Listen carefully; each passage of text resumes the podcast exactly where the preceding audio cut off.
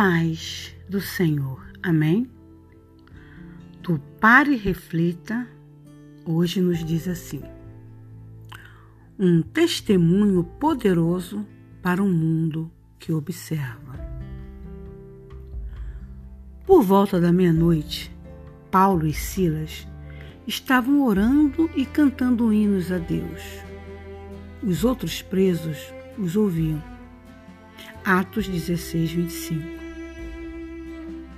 penso que a pior coisa que já aconteceu na história, a maior farsa, a maior injustiça, foi quando o próprio Jesus Cristo foi crucificado. O que poderia ter sido pior que isso? O que poderia ter sido pior do que Deus, o Pai, olhar do céu e ver o seu filho, que ele amava com todo o coração, sofrendo e morrendo pelos pecados do mundo? Como Deus poderia permitir isso? Foi tão horrível. No entanto, a Bíblia diz: foi da vontade do Senhor esmagá-lo e fazê-lo sofrer. Isaías 53, 10. Isso significa que ver o seu filho sofrer Agradou a Deus? Absolutamente não.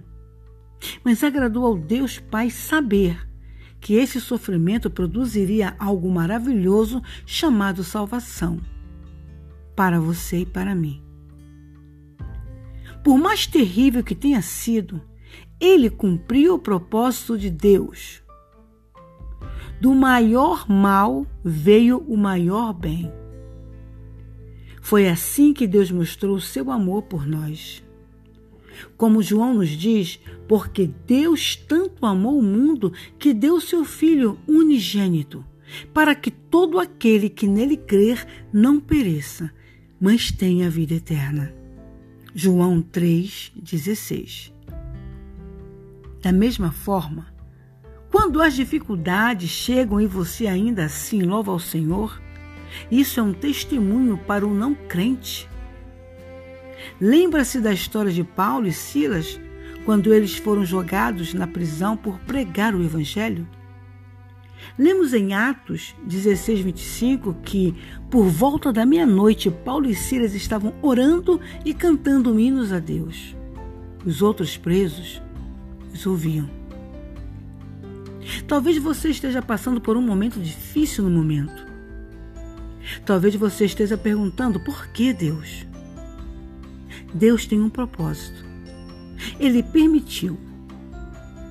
Ou Deus enviou essa situação para você, ou ele permitiu que ela acontecesse.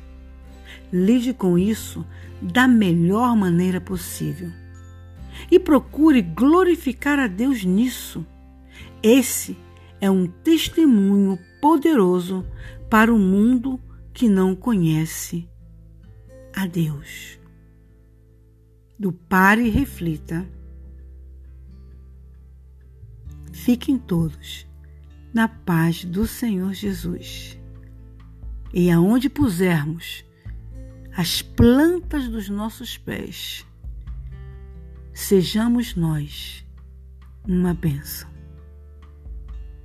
Amém.